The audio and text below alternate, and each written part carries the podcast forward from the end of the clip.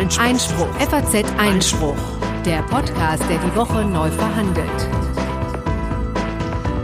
Herzlich willkommen zu FAZ Einspruch mit einer Sonderveröffentlichung diesmal, denn neben mir hier im Studio, in einem improvisierten Studio in Berlin, sitzt nicht Konstantin von Linden, mein geschätzter Kollege, sondern diesmal Rudolf Mellinghoff, Präsident des Bundesfinanzhofs. Herzlich willkommen. Herzlich willkommen, Frau Budras. Wie schön, dass Sie hier die Zeit finden, um mal ein wenig mit mir über Steuerrecht zu plaudern. Wir haben einiges vor. Ein Kollege von mir behauptet allen Ernstes, er verbringt den äh, Silvestervormittag immer damit, eine Steuererklärung zu machen, damit er sich für das neue Jahr stärk, ähm, gestärkt in das neue Jahr starten kann so sagt er. Wie sieht's denn bei Ihnen aus? Sind Sie eher Early Bird oder letzter Drücker? Also im Prinzip bin ich eher letzter Drücker äh, gebe ich offen zu. Aber es ist natürlich so, der Gesetzgeber hat seit letztem Jahr sehr strenge Fristen gesetzt. Man muss also Mitte des Jahres fertig sein. Und das ist ein halbes Jahr nach Ende des vorangegangenen Veranlagungszeitraums. Steuerberater haben ein bisschen länger Zeit, aber ich mache immer brav meine Steuererklärung selber und das wird dann pünktlich Mitte des Jahres für das Vorangegangene sein. Und wie lange dauert das bei Ihnen?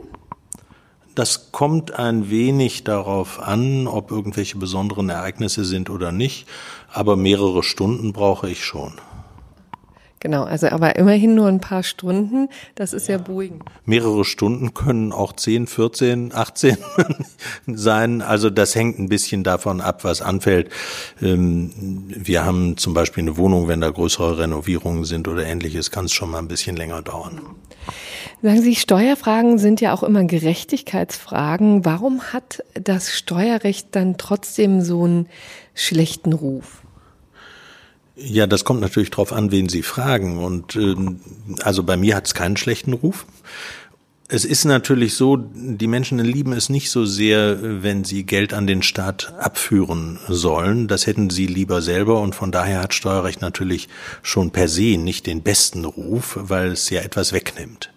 Äh, dabei vergessen die Menschen natürlich häufig, dass sie auch sehr viel wiederbekommen, nämlich unsere gesamten staatlichen Leistungen werden ja weitgehend aus Steuergeldern äh, gezahlt und ohne einen vernünftigen finanziellen Beitrag des Einzelnen äh, würden wir den Wohlfahrtsstaat, den wir zurzeit haben, gar nicht haben. Und letztendlich ist es ja auch eine sehr politische Frage. Also ich habe immer das Gefühl, viele Menschen scheuen immer sehr davon zurück, äh, davor zurück. Aber letztendlich ist es ja so, dass man mit, mit Steuerrecht ja viel Politik machen kann. Eine Sache, die jetzt ja in aller Munde ist und auch ausgelöst wurde durch äh, ihr Gericht, durch den Bundesfinanzhof, ist ja eine Diskussion, die im Moment geführt wird über die Gemeinnützigkeit von Vereinen. Ähm, denn ausgelöst, Auslöser war eben ein Urteil in Sachen Attac, äh, den Aktivisten eben, die im Frühjahr diesen Jahres äh, die Steuer äh, die Gemeinnützigkeit aberkannt bekommen haben. Und nun soll das eben, das ganze Recht tatsächlich neu äh, ja, formuliert werden. Olaf Scholz, der Bundesfinanzminister, hat das jedenfalls dringend vor. Ähm, wie sieht es denn ein, äh, aus? Vielleicht können wir ähm, uns mal ein bisschen darüber unterhalten, was er vorhat. Er hat ja schon gesagt, er möchte Männervereinen an den Kragen gehen. Das Gemeinnützigkeitsrecht gehört, äh, wie äh, auch das Erbschaftssteuerrecht zum Beispiel, zu den hochemotionalen Themen des Steuerrechts. Jeder meint ein Gefühl dafür zu haben, was gemeinnützig ist und was nicht gemeinnützig ist. Dabei wird häufig verkannt, äh, dass der Gesetzgeber ganz spezifische Zwecke als förderungswürdig in die Abgabenordnung geschrieben hat. 25 Tatbestände im Einzelnen. Und das bedeutet, dass diese 25 Zwecke vom Staat finanziell begünstigt werden. Äh, kein Mensch verbietet irgendwie einen Zusammenschluss von Menschen, äh, sondern es geht natürlich ums Geld, um die Frage, ob ein Verein im Sinne der Abgabenordnung so gemeinnützig ist, dass Spenden abgezogen werden können, dass Zuwendungen steuerlich abgesetzt werden können und ähnliches. Und da wird eben vielfach äh, vieles durcheinander äh, geworfen.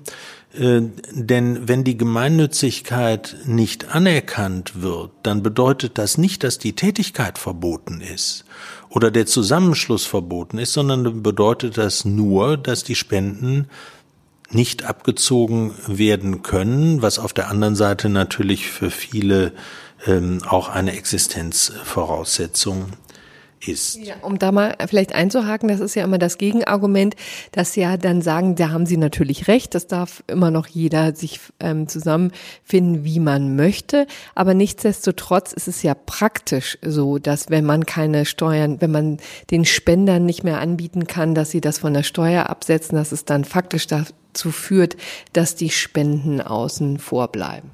Also das ist häufig der Fall, nicht immer. Also die Entscheidung Attac äh, hat keine Auswirkungen auf die finanziellen Zuflüsse bei Attac gehabt. Nicht? Also das ist äh, ziemlich deutlich, aber Sie haben völlig recht, das ist schon ein ganz gewichtiges Argument. Äh, die Entscheidung zu Attac äh, ist im Übrigen nicht irgendetwas, was vom Himmel gefallen ist und völlig neu ist, sondern sowohl in der Fachliteratur und sogar ganz überwiegend in der Fachliteratur als auch in der Rechtsprechung ist seit langem anerkannt, dass die allgemeinpolitische Betätigung als solche nicht gemeinnützig gefördert ist durch die Abgabenordnung. Das sagt nun gar nichts darüber aus, ob ich etwas sinnvoll, förderungswürdig oder nicht förderungswürdig finde. Der Gesetzgeber hat bestimmte Zwecke genannt und die allgemeinpolitische Betätigung nicht.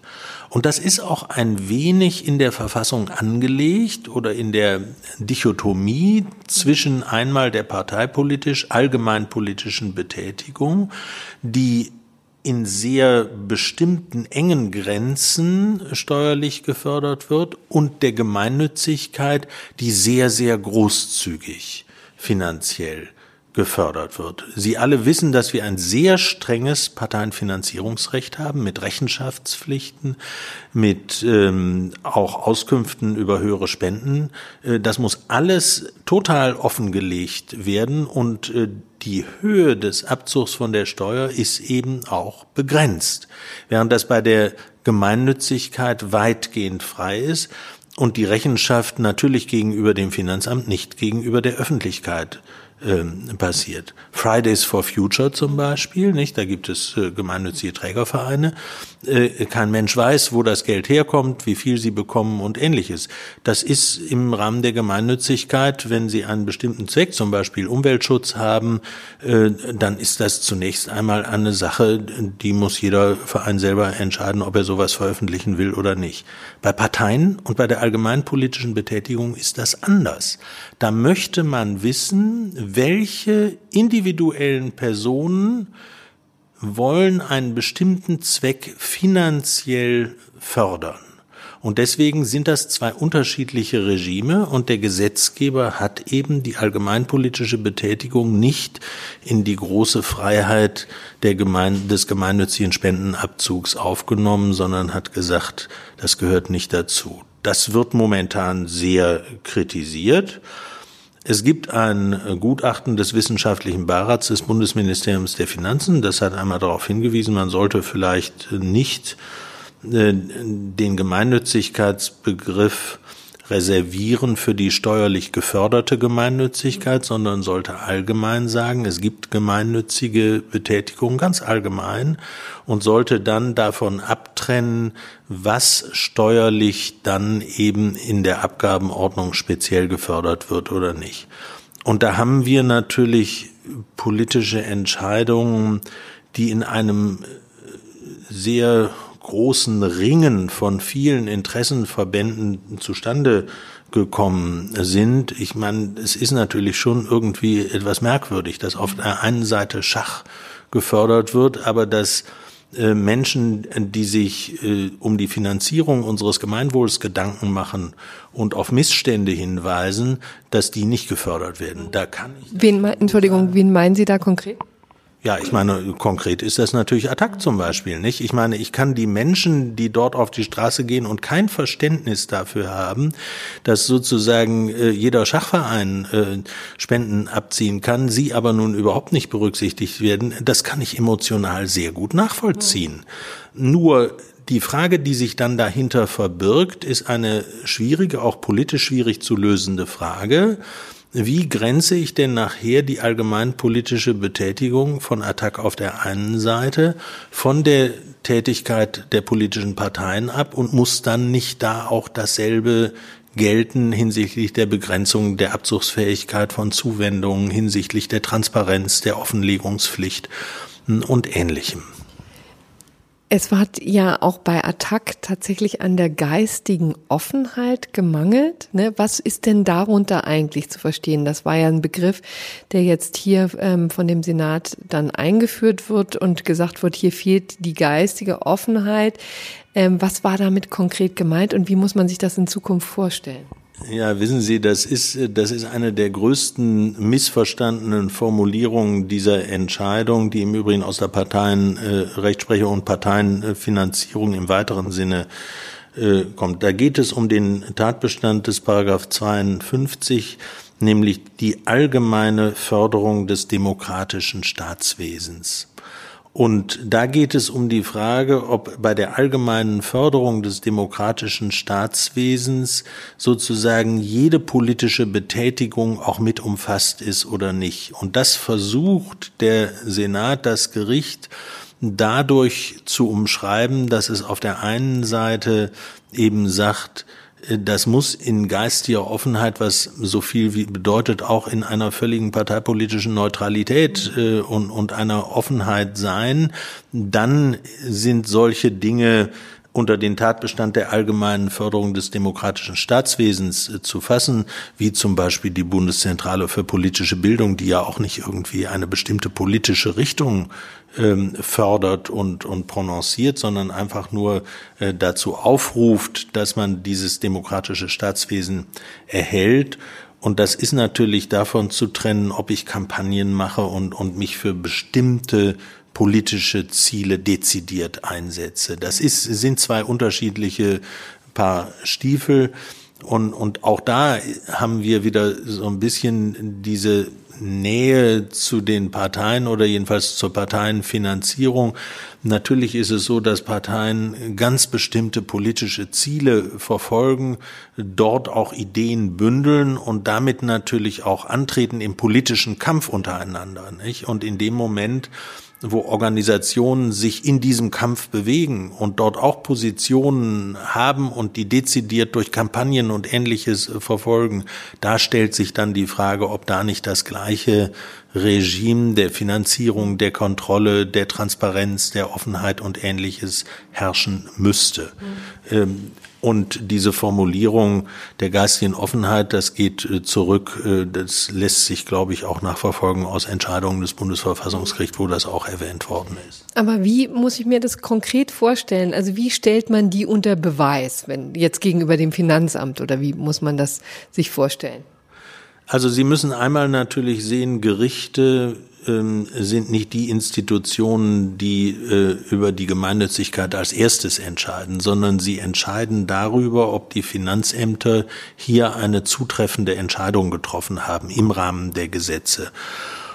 Und dabei guckt man sich natürlich einmal an, was in der Satzung steht, die satzungsmäßigen Zwecke, die müssen natürlich den einzelnen äh, Zwecken des, der Abgabenordnung entsprechen und zum Zweiten dann eben auch die praktische, die tatsächliche Betätigung der Organisation. Nun ja, Attac ist nun äh, vielfältig aufgetreten, sowohl im Internet als auch sonst in der Öffentlichkeit. Da kann man schon einen Eindruck gewinnen, ob das eher sozusagen eine Kampagnetätigkeit ist oder ob das eine Fortbildungstätigkeit äh, ist, die sozusagen ein Verständnis für die verschiedenen Positionen des Kapitalmarkts, die Einflüsse und ähnliches äh, wecken will und deutlich machen will, wo da Schwerpunkte sind. Also da gibt es schon Unterschiede, die man auch festmachen kann. Das ist natürlich nicht einfach. Und auch da muss ich sagen, wenn das Bundesfinanzministerium sich jetzt überlegt, den Finanzämtern bei dieser Entscheidung zu helfen, ist das dringend erforderlich, denn die Finanzämter vor Ort sind doch häufig äh, auch sehr stark gefordert bei der Entscheidung, ob das nun unter diese Zwecke fällt oder nicht. Das ist nicht ganz einfach anzuwenden. Es gibt sogar einen Fall, wo man fiktive Vereine gegründet hat und dann den Finanzämtern das mal geschickt hat, darüber zu entscheiden. Und die haben völlig unterschiedlich entschieden. Das sollte natürlich nicht sein und zeigt, dass da Konkretisierungsbedarf besteht. Ja, wie kann denn so eine Hilfe konkret aussehen? Also dadurch, dass man das einfach klarer fasst oder wie?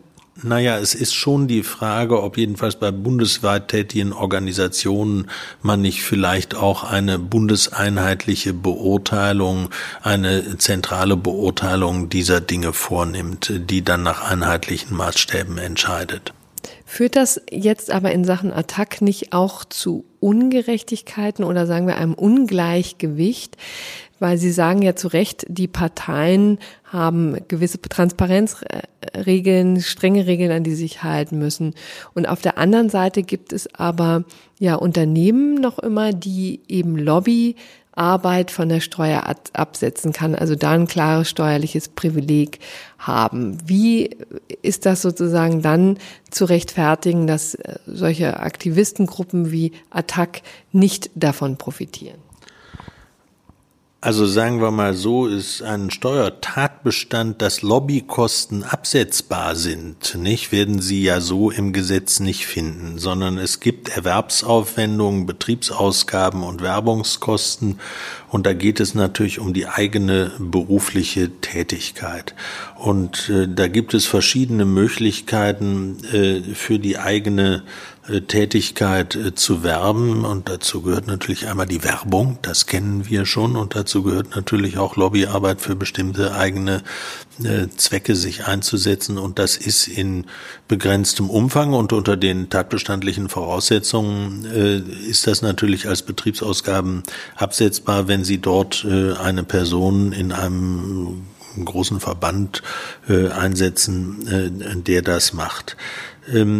Auf der anderen Seite ist es so, dass das etwas völlig anderes ist. Attac hat ja nicht irgendwie, ist ja nicht eine Anlagegesellschaft, die für irgendwas eigenes wirbt und eigene Werbungskosten oder ähnliches hat. Das, was man allenfalls ähm, überlegen kann, ist eine Begrenzung dieser Aufwendungen, was aber auch, wenn man das Steuerrecht kennt, außerordentlich schwer ist. Äh, wenn jetzt, äh, sagen wir mal, der Vorstandsvorsitzende eines wichtigen äh, Unternehmens mit der Bundeskanzlerin spricht, nicht, ähm, dann würde die Fahrtkosten nach Berlin sicherlich auch als Werbungskosten absetzen. Wollen Sie sowas alles verbieten? Und wenn die Kanzlerin dann mit Attac äh, spricht, äh, soll man das dann finanzieren, dass sie kommen können und ähnliches? Also ich sag mal, wenn wir diese Fragen wirklich so im Einzelnen diskutieren, dann kommen wir wirklich in tiefe Abgründe. Äh, das werden wir nie abschließend total gerecht und für jeden zufriedenstellend regeln können. Aber ich finde schon, und darüber muss man sich wirklich ernsthaft Gedanken machen, ähm, viele Menschen wollen nicht mehr sich parteipolitisch betätigen, möchten sich aber politisch betätigen und möchten diese politische Betätigung außerhalb der Parteien in Vereinigungen, in Interessengruppen oder ähnliches geltend machen. Und das äh, geht im Übrigen von links bis rechts. Also es gibt ja auch Unterstützungsvereine für Pegida oder ähnliches, nicht? Also man muss nicht immer nur so tun, als ob das nur Attack ist, sondern das betrifft das gesamte breite politische Spektrum.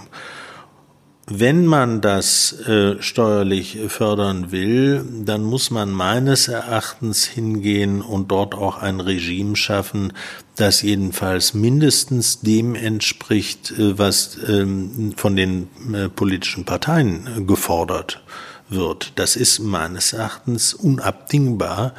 Und ich sehe natürlich auch eine gewisse Gefahr, wenn diese Interessengruppen besser gefördert und besser gestellt werden als die politischen Parteien, dann verliert der Parteienstaat, dann verlieren die Instanzen, die ja den demokratischen Willen bündeln sollen und dann hinterher uns auch im Parlament vertreten sollen, noch mehr Möglichkeiten und noch mehr Fundament.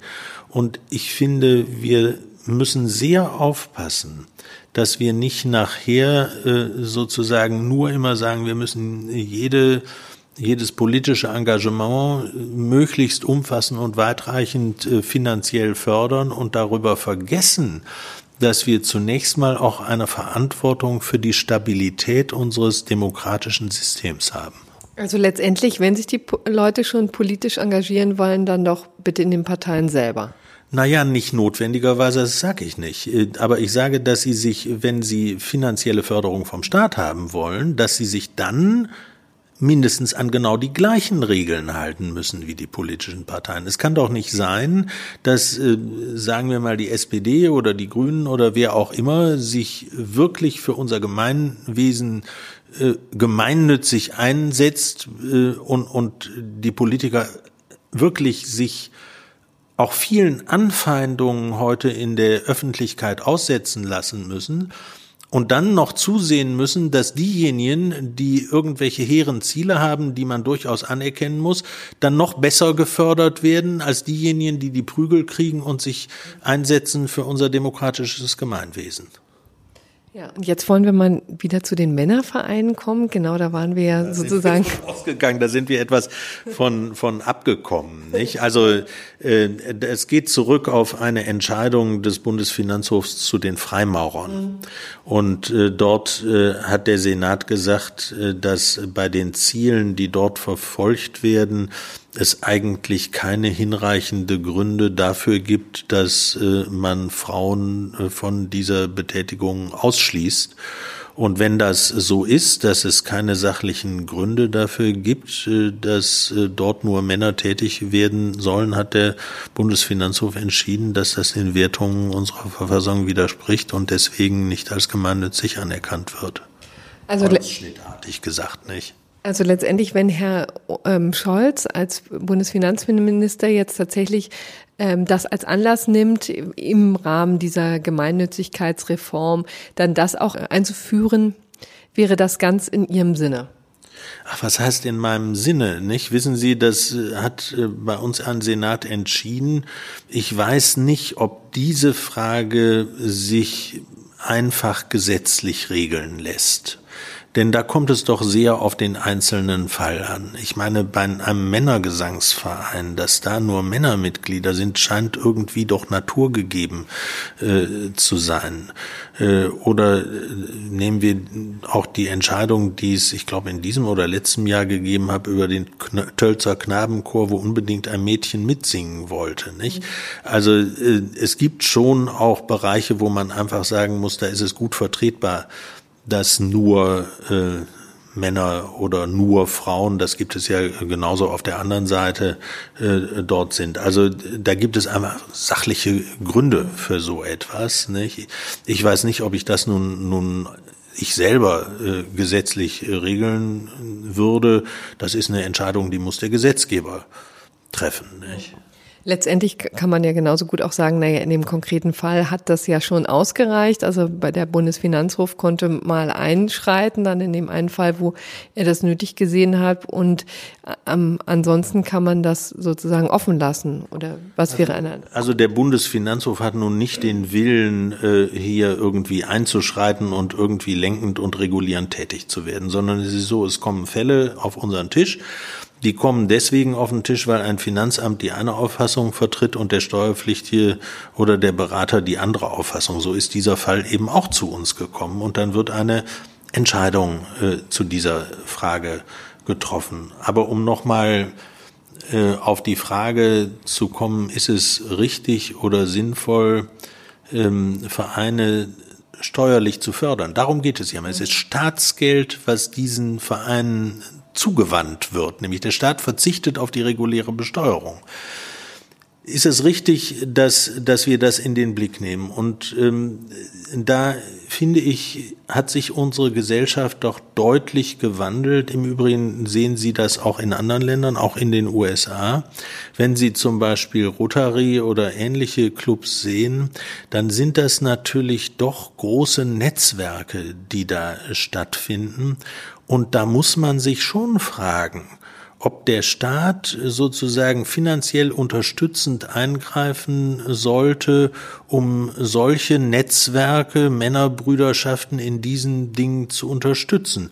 Und wenn da gesagt wird, das unterstützen wir finanziell jetzt nicht, da gibt's keine Spendenabzugsfähigkeit, dann finde ich, dann hat das auch äh, einen, einen validen Grund, weshalb man das nicht macht. Jetzt muss ich einmal über meinen Schatten springen und äh, die Meinung von meinem geschätzten Kollegen Konstantin von Linden hier auch mal kundtun, der mir natürlich ein paar ähm, Fragen aufgeschrieben hat, auf den Zettel geschrieben hat, weil er leider heute hier nicht dabei sein kann, das aber natürlich sehr gerne äh, mit Ihnen diskutiert hätte. Und der äh, fragte eben, ob nicht tatsächlich Vereine immer irgendwie Partikularinteressen verfolgen, einer bestimmten, ganz bestimmten Gruppe, äh, ob es jetzt nun Karneval, Karnevalisten zum Beispiel sind sind oder eben die Männer in einem Männergesangsverein, ähm, also die im Grunde genommen immer Partikularinteressen vertreten und ehrlich gesagt eher die, die Gesamtsumme, die Gemeinnützigkeit ergibt.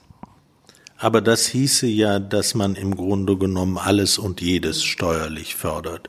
Ähm, ich persönlich würde eher die Frage stellen, ob es wirklich sinnvoll und notwendig ist, äh, E-Sport oder ähnliches äh, nun auch noch finanziell äh, zu unterstützen.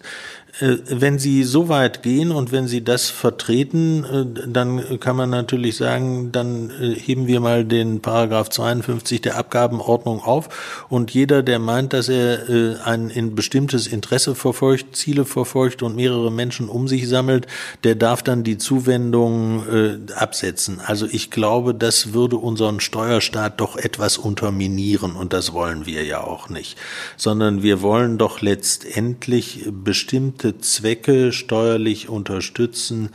Ganz überwiegend sind es ja auch doch äh, Zwecke, soziale Zwecke, die Wohlfahrtspflege, die Förderung äh, von Ehe und Familie, des Naturschutzes und, und ähnliche Dinge, äh, Kriminalprävention, bürgerschaftliches Engagement, das wir unterstützen wollen. Wir wollen doch nicht äh, jede wie immer gearbeitete, interessante Interessenvertretung finanziell unterstützen. Wie sieht's denn eigentlich mit dem E-Sport konkret aus? Ist der drin oder nicht? Also soweit ich weiß nicht, aber wissen Sie, da habe ich mich zuletzt nicht mit beschäftigt könnte auch sein, müsste man nachgucken, nicht? Zurzeit ähm, ist es jedenfalls nicht drin. Und das würde aber auch bedeuten, dass man vielleicht mal den äh, Schach endlich da rausschmeißt. Naja, ähm, da steht so schön drin, äh, also dass allgemeinnützig die Förderung des Sports ist und dann steht da in Klammern Schach gilt als Sport. Nun gut. Also damit sind Sie natürlich in der schwierigen Frage, ob Gehirnakrobatik äh, Sport gleichzusetzen ist oder nicht. Und dann stellt sich immer die Frage, warum wird nun die körperliche Ertüchtigung gefördert und nicht die geistige Ertüchtigung? Also da, wissen Sie, das ist ein uferloses Feld äh, der Vergleichbarkeit und der Rechtfertigung und Ähnliches. Und der Gesetzgeber tut sich schwer. Er tut sich deswegen schwer, weil unglaublich viele Interessenvertreter jeweils mit ihrem Partikularinteresse da sind und dann wird darüber diskutiert in großen äh, Steuerreformkommissionen, was gemeinnützig ist und was nicht gemeinnützig ist und hinterher kommen dann irgendwelche 25 Zwecke äh, da rein, äh, über die man sich irgendwann geeinigt hat. Also äh, eine klare, eindeutige, einfach zu handhabende, nachvollziehbare Linie, äh, die ist da nicht zu finden. Ähm, kommen wir jetzt mal zu dem Klimapaket und den steuerlichen Vergünstigungen, die es da geben soll.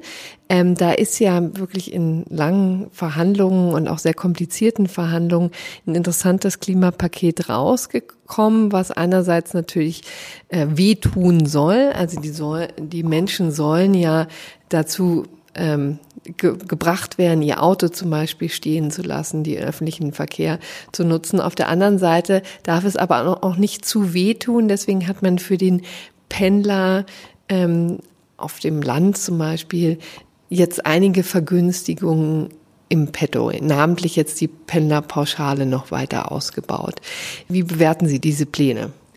Also da muss man zwei Dinge unterscheiden. Einmal die Erhöhung der Pendlerpauschale ab dem 21. Kilometer äh, für fünf Jahre. Das ist äh, sozusagen nur eine Erhöhung ähm, der Werbungskosten oder Betriebsausgaben in diesem Sinn, das ist äh, keine große Sache, erinnert aber natürlich merkwürdigerweise auch ein wenig an die Pendlerpauschale, die das Bundesverfassungsgericht für verfassungswidrig erklärt hat, ähm, weil sie eben ab dem 20. Kilometer äh, galt und man nicht so recht äh, gesehen hat, warum nur ausgerechnet vom 20. Kilometer. Das nur als kleine Randbemerkung. Aber immerhin, äh, offensichtlich zielt die dahin, dass Sie der Meinung sind, das könnte vielleicht vor dem Bundesverfassungsgericht kippen. Ich werde überhaupt nichts zu den Erfolgsaussichten dazu sagen. Das steht mir nicht an, sondern das ist eine Frage, die wird möglicherweise, wenn es dort Kläger gibt, irgendwann mal das Bundesverfassungsgericht entscheiden und nicht ich. Ähm, ich glaube, dass äh, das, was äh, mich, was mir wirklich mehr Sorgen bereitet, ist äh, die Mobilitätspauschale, die dort eingeführt wird. Man hat also gesagt, ähm, die Erhöhung der Pendlerpauschale kommt ja nur denjenigen zugute, die auch Einkommen haben. Und wir haben eine ganze Reihe von Steuerzahlern, die erzielen nicht so viel Einkommen, dass sie Steuern zahlen müssen. Die sind also unterhalb des Grundfreibetrags. Und dann hat man sich jetzt Folgendes überlegt. Man hat gesagt, diejenigen, die unterhalb des Grundfreibetrags äh, sind, die können jetzt eine Mobilitätszulage beantragen ab dem 21. Kilometer für fünf Jahre 2021 bis 26, um das abzumildern. Und da muss man einfach wissen, dass beileibe nicht alle Arbeitnehmer überhaupt eine Steuererklärung abgeben. Die letzten Zahlen, ich weiß nicht, ob das 2015 oder 16 war, da hatten wir 24 Millionen Arbeitnehmer, die nur Lohneinkünfte äh, erzielt haben und etwa 13 Millionen haben überhaupt nur eine Steuererklärung abgegeben. Das heißt, über 40 Prozent haben gar keine Steuererklärung abgegeben. Wenn jetzt noch diejenigen dazukommen, die also äh, unterhalb des Grundfreibetrags liegen und die jetzt für diese Entfernung ähm, die Mobilitätszulage von fünf Cent ähm, äh, geltend machen können, dann wird erstmal das einen enormen Verwaltungsaufwand äh, nach sich ziehen, nicht? Denn ich meine, das muss jeder prüfen und auch diejenigen, die sicher wissen, dass sie normalerweise keine Steuern zahlen, äh, kommen jetzt zum Finanzamt und müssen diese äh, beantragen. Es muss dann auch Finanzbeamte geben, die das natürlich alles kontrollieren, nicht? Und kommen die denn dann überhaupt zum Finanzamt? Man könnte sich ja vorstellen, wenn die so weit drunter liegen, dann kommen sie gar nicht auch auf die Idee, dass sie sowas überhaupt könnten, oder? Na ja, aber wenn man davon ausgeht, die kommen sowieso alle nicht, dann frage ich mich, wofür führt man das Ganze ein? Nicht? Das ist ja auch eine Gerechtigkeitsfrage. Sie müssen ja dann eigentlich noch dafür werben, dass die alle kommen, nicht? Also die Finanzämter lernen viele Menschen kennen, die sie ansonsten gar nicht kennenlernen würden, nicht? Ähm, da werden Zahlen in der Gesetzesbegründung genannt, ich glaube von 680.000 oder mach auch mehr oder weniger sein, es können auch Millionen sein, das wissen wir alles nicht. Ne? Ähm, ich halte eine solche Regelung, sagen wir, für problematisch. Nicht so sehr, dass nicht das Ziel und der Zweck, dass das nicht nachvollziehbar und verständlich ist. Aber ich frage mich, wie soll, wie soll sowas überhaupt praktikabel umgesetzt werden? Und dann haben Sie plötzlich enorme Schwierigkeiten auch in der Abgrenzung. Was haben Sie in den Fällen, wo jemand ganz knapp unterhalb des Grundfreibetrags ist? Und dann sozusagen über diese Mobilitätspauschale einen Antrag stellen muss gegenüber demjenigen, der knapp drüber ist und dann dadurch, dass er die Mobilitätspauschale geltend macht, plötzlich drunter ist. Also, also, ich meine, das ist schon einfach gesetzestechnisch und rechtstechnisch ist es schwierig umzusetzen. Und wenn Sie dann noch die Unmenge an Leuten haben, die jetzt, Sie müssen Formulare haben, Sie müssen das elektronisch irgendwie anfordern, da muss dann wieder die Entfernung bemessen werden und da gibt's ja auch diese schöne Regelung, äh, wo ich mich immer frage, warum die noch im Gesetz äh, steht. Da wird ja nicht die reine Entfernung angesetzt, sondern wenn die schnellere Strecke deutlich einfacher zu fahren ist, dann dürfen Sie die ja ansetzen, wenn die höher ist. Dann wird also, werden viele sich überlegen, naja, ich habe 20 Kilometer, wenn ich eine gerade Linie ziehe, bin aber schneller, wenn ich 22 Kilometer und kann dann noch 5 Cent mehr geltend machen. Ich meine, muss man sowas einführen? Also offensichtlich bestand ja ein gewisser politischer Wille tatsächlich, um ähm, jetzt insbesondere einkommensschwache Personen da zu stärken. Aber ihre hätte man das anders hinkriegen können, besser hinkriegen können? Also ich frage mich, ob wenn es um fünf Cent pro Kilometer über fünf Jahre geht, nicht, äh, ob wirklich dann das richtige Mittel äh, ist, durch ein so kompliziertes äh, Verfahren diese Menschen finanziell äh, zu unterstützen. Und wenn wir doch tatsächlich den Verkehr eindämmen wollen, und wenn wir doch den Verzicht herbeiführen wollen, wir wollen doch gar nicht, dass die die fahren und dann gleichzeitig äh, dann sehr komplizierte, schwer umzusetzende und streitanfällige Regelungen schaffen, um sozusagen dann die Mobilität doch weiter bestehen zu lassen, nicht? Das ist für mich so ein gewisser Zielkonflikt. In der Tat. Und wieso versucht man es ausgerechnet dann über Steuerrecht eigentlich? Ja, das Steuerrecht ist ein beliebtes Mittel, um zu steuern. Und ähm, wenn Sie natürlich die, die reinen Dogmatiker sehen, die sagen natürlich, sowas gehört alles nicht ins Steuerrecht. Das sind Förderungs- und Lenkungsnormen, die gehören da nicht hin. Ähm, äh, es gibt natürlich auch äh, Stellungnahmen, auch ich glaube von einem Vorgänger von mir, dass der mal gesagt hat, dass der Steuerspartrieb der Deutschen deutlicher ausgeprägt sei als der Sexualtrieb. Das heißt also, der Anreiz, dass dann irgendetwas geschieht, wenn man im Steuerrecht irgendetwas absetzen kann, der ist enorm. In der Tat, also das kennen Sie, in der, kennen Sie auch quasi aus dem freien Leben, dass, dass sowas. Ja, natürlich. Also so, wissen Sie, ähm, es werden viele Investitionen getätigt äh, von Menschen, äh, das hat es ja immer gegeben, auch damals beim, beim Aufbau Ost, bei der Förderzulage in den neuen Bundesländern, da konnte man prächtig Abschreibungen machen. Nicht wunderbar. In den ersten äh, fünf Jahren konnte man 60 Prozent einer Immobilie abschreiben. Nicht? Äh, da haben viele Leute, die viel Geld äh, gehabt haben, nicht sind, äh, haben unglaubliche Summen in den Osten transportiert und Immobilien erworben, um, um dort viel abzuschreiben. Da sind viele unsinnige Investments auch gemacht äh, worden und wir haben heute in in einigen Städten in den neuen Bundesländern das Problem, dass wir Immobilien haben, die nicht vermietbar sind.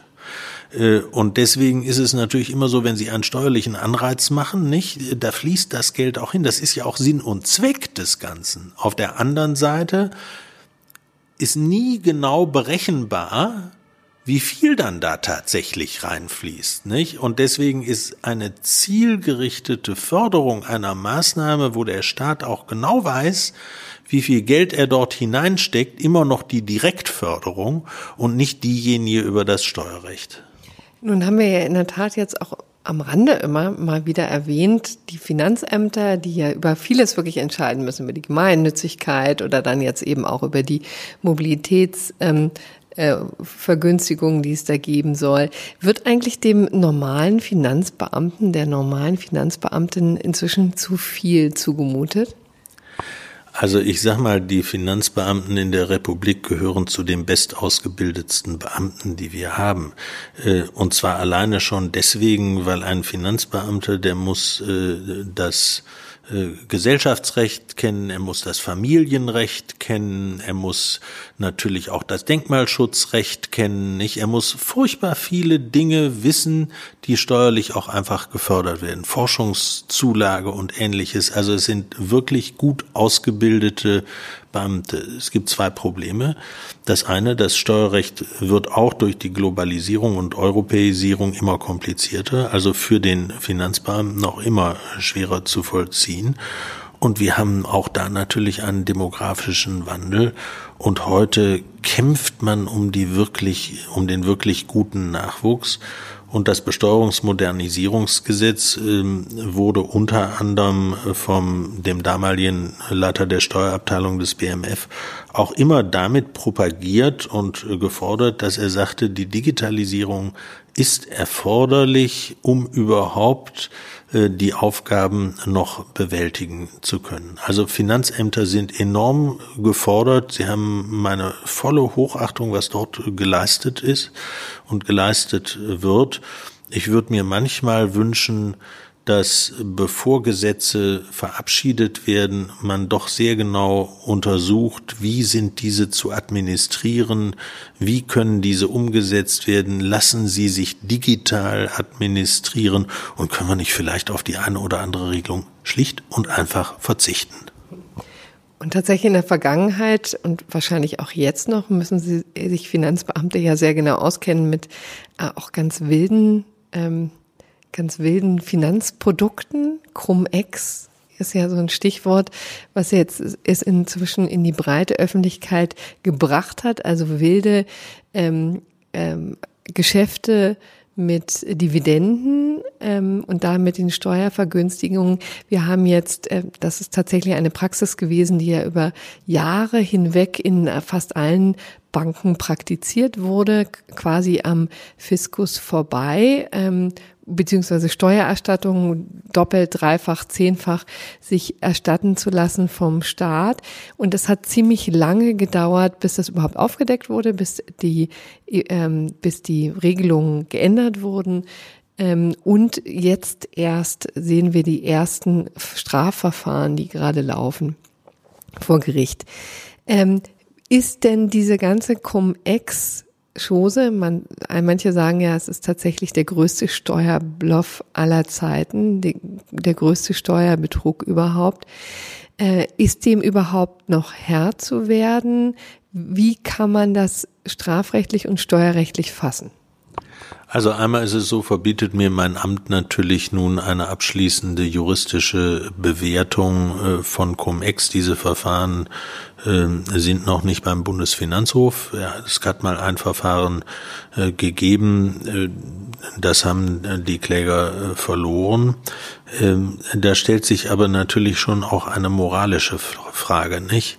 Ähm, muss nicht eigentlich jedem, der mit solchen Dingen befasst sein, klar sein, dass wenn einmal Kapitalertragssteuer gezahlt wird und man von Staat die doppelt, dreifach oder mehrfach zurückfordert, äh, dass da irgendetwas nicht stimmt und dass das doch eigentlich nicht sein kann. Das liegt so plakativ auf der Hand, dass man sich schon fragen muss, äh, was sind das für Menschen, die solche Konstrukte machen, um einfach beim Staat Geld abzugreifen. Nicht? Wir kennen das auch aus dem Umsatzsteuerbetrug.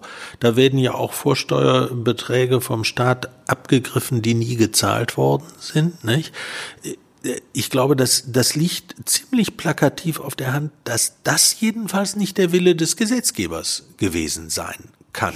Und trotzdem wurde ja wirklich jahrelang diskutiert, ob sich das womöglich in einem legalen Graubereich befindet. Ne, das, dann hat man ja wirklich die wildesten Theorien empfunden. Und immerhin gibt es ja auch Gutachten, die das von, von namhaften Kanzleien, die das absegnen. Jetzt gerade haben wir die Nachricht gehört, dass ein ähm, Steuerrechtler ähm, auch verhaftet wurde von einer namhaften Kanzlei. Also da hat sich ja über Jahre hinweg doch auch so eine Gutachtertätigkeit ausgebreitet, die das System gestützt hat. Also erstmal ist es natürlich so, dass unser Steuerrecht so kompliziert ist, dass furchtbar viele Auffassungen und Meinungen vertreten werden. Und so ist auch in Cum-Ex das vertreten worden. Dabei hat man sich im Übrigen auf ein Urteil des Bundesfinanzhofs äh, zum Dividendenstripping bezogen, was einen völlig anderen Fall betroffen hat, ähm, äh, wo man auch die Frage stellen kann, ob das äh, überhaupt vergleichbar ist. Diese Sachen sind auch teilweise der Finanzverwaltung bekannt gewesen. Also es ist nicht so, dass das jetzt wie Phönix aus der Asche kein Mensch wusste davon und jetzt vor zwei Jahren ist das plötzlich alles aufgedeckt worden. Das, was glaube ich deutlich geworden ist und äh, wo auch ein großes Verdienst äh, des Parlaments und auch der Staatsanwaltschaften liegt, dass man dieses Netzwerk mal aufgedeckt hat, was dahinter steht. Und das ist schon auch für einen Steuerrecht Rechtler, wenn man das Zusammenwirken dieser vielen Personen in diesem Bereich sieht, das hat wirklich etwas Erschreckendes, muss ich Ihnen ganz ehrlich sagen, dass damit äh, habe ich nicht äh, gerechnet, denn normalerweise geht man natürlich davon aus, dass äh, einzelne äh, Unternehmen, Firmen äh, und auch Banken natürlich ihr eigenes äh, Geschäft äh, betreiben, aber nicht sozusagen wie eine Spinne ein großes Netz spinnt, um, um damit sozusagen Rückerstattungen durch verschiedene Kanäle äh, zu konstruieren. Nicht? Äh, das äh, finde ich schon ist etwas, was einen auch als Steuerrechtler erschrecken, ja verwundern muss. Äh, und auf der anderen Seite wird jetzt vieles, vieles durcheinander äh, geworfen. Ich finde den Pauschalvorwurf gegenüber den Banken, den Pauschalvorwurf gegenüber den Steuerberatern, die dort Gutachten gemacht haben, den Pauschalvorwurf, das hätten die äh, Steuerrechtsprofessoren unterstützt, halte ich für völlig unangebracht. Es gibt einzelne Personen und einzelne Banken. Es gibt also mehrere Institute. Es gibt auch mehrere Kanzleien, die das gemacht haben. Aber es hat doch nicht die breite Masse aller Steuerberater gemacht, nicht? Wir haben Hunderttausende von Steuerberatern, äh, die äh, noch nie irgendetwas von Cum-Ex gehört haben, nicht? Sondern das waren einige wenige hochspezialisierte ähm, Personen, die das gemacht haben. Und auch in den Banken ist es so, dass das natürlich einige wenige waren, die das gemacht haben. Ähm, und mir macht es schon Sorge, dass äh, ganz generell immer diese Pauschalvorwürfe gegenüber ganzen Berufsgruppen, gegenüber ganzen Wirtschaftszweigen und ähnliches gemacht werden. Es gibt Missstände, aber diese Missstände gibt es in anderen Bereichen eben auch. Sagen Sie, aber nun waren die ja wirklich ganz erstaunlich findig, also auch bei der, ja, bei der Entwicklung dieser ich weiß gar nicht, ob man das Steuergestaltung sagen kann. Es ist ja wirklich quasi eigentlich ein Betrug gewesen am Staat, dass man sich eben Milliardenbeträge dann wieder zurückerstatten haben lassen, die niemals gezahlt wurden. Ähm, ist das, gibt es das in anderen Bereichen eigentlich auch? Hatten Sie als mit Ihrer langjährigen Erfahrung als Steuerrechtler ähm, schon häufiger mal die Stirn gerunzelt oder auch ähm, erschrocken reagiert, worauf Leute kommen, wenn sie ähm, wenn Sie Steuern gestalten wollen? Also erstmal äh, gehört das Steuergestalten zum Steuerrecht dazu. Im Übrigen gestaltet man nicht Steuern, sondern man gestaltet einen Sachverhalt. Ich nenne Ihnen nur mal ein ganz einfaches Beispiel, nicht? Ähm, äh, Eltern haben ein etwas größeres Vermögen und möchten das möglichst erbschaftssteuerfrei auf die Kinder übertragen. Dann versucht man natürlich, das zu gestalten, indem man also frühzeitig einen, äh, einen Anteil in Höhe des Freibetrags ihnen überträgt, damit dann die darüber hinausgehende Summe zehn Jahre Jahre später auch übergehen kann, ohne dass Steuern gezahlt werden. Das, das gehört einfach dazu, dass man sich überlegt, äh, wie man äh, gewisse Dinge macht. Und es ist Aufgabe des Staates und es ist Aufgabe natürlich der Gerichte zu gucken, ist das zulässig oder ist das nicht zulässig. Ich habe mal gesagt, kein Mensch ist verpflichtet, sein Leben so zu gestalten, dass er möglichst viele Steuern zahlt. Nicht? Dazu sind wir nicht verpflichtet. Aber es muss eben im Rahmen der Gesetze sein. Und ähm, ein, ein weiteres großes Thema ist ja die grenzüberschreitende Besteuerung, die äh, Besteuerung globaler Unternehmen. Und da ist man einfach gewohnt, dass da sehr viel gestaltet wird, gesellschaftsrechtlich gestaltet wird. Da geht es auch um Verrechnungspreise und ähnliche Dinge. Aber ich glaube, die Dimension, die Cum-Ex hat, das ist doch wirklich etwas anderes.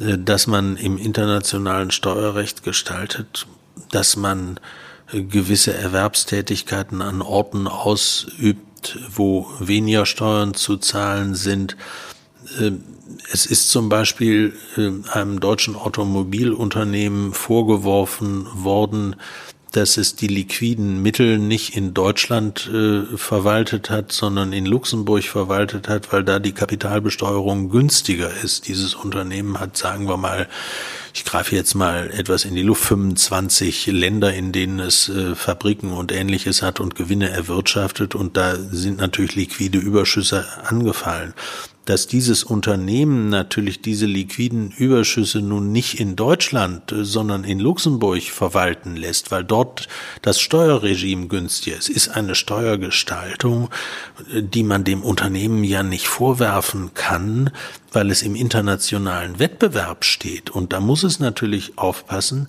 dass es nicht alle Aktivitäten nun in die Länder verlegt, wo besonders viele Steuern zu zahlen sind. Nicht? Ähm, und sie haben auch andere Steuergestaltungen. Ich rede nur von den großen Sportlern, die bejubelt werden von allen Menschen und ihren Wohnsitz nach Österreich oder in die Schweiz verlegen, um wenig Steuern zu zahlen.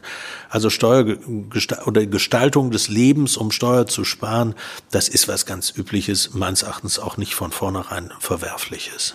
So, und dann kommen wir jetzt tatsächlich zu der Frage, die vielleicht ähm, wahrscheinlich viele Hörer interessiert. Haben Sie denn einen Steuertipp? Wenn man wir jetzt schon über legale Steuergestaltung sprechen, was könnte man da machen? Also das ist nicht Aufgabe des Präsidenten des Bundesfinanzhofs, nur wirklich Steuertipps zu geben. Ich finde, man sollte sich immer bewusst sein, dass wenn man Steuern zahlt, man die gemeinnützigste Tätigkeit tut, die es gibt, nämlich unseren Staat finanziert, von dem man doch unglaublich viel zurückbekommt. Ja, also ein großer Verdienst, wenn man ähm, wenn man Steuern zahlt. So kann man es ja auch mal sehen. Nee, nicht nur Ärger, sondern. Nein, es ist, ist wirklich, wir sollten froh und dankbar sein über all die Menschen, die viele Steuern zahlen. Denn das sind ja diejenigen, von denen unser Staat lebt. Unser Staat lebt nicht davon, von denjenigen, die die Steuergelder ausgeben, sondern unser Staat lebt im Grunde genommen von der Wirtschaft, von den Unternehmen, von den Gewerbetreibenden, von den Freiberuflern, von den Wissenschaftlern und Ähnlichen, die unseren Wohlstand erzeugen und wenn sie dann viel Geld verdienen, auch Steuern zahlen, mit denen wir dann unser Gemeinwesen finanzieren. Wir müssen froh und dankbar sein, dass wir viele Menschen haben, die viel Steuern zahlen, denn sonst würden wir das Leben, das wir heute haben, nicht führen können. Das ist doch ein schönes Schlusswort. Ich danke Ihnen recht herzlich, Herr Mellinghoff, dass wir hier zusammensitzen konnten und wünsche dann für unsere Hörer noch eine schöne Restwoche. Bis dann. Tschüss.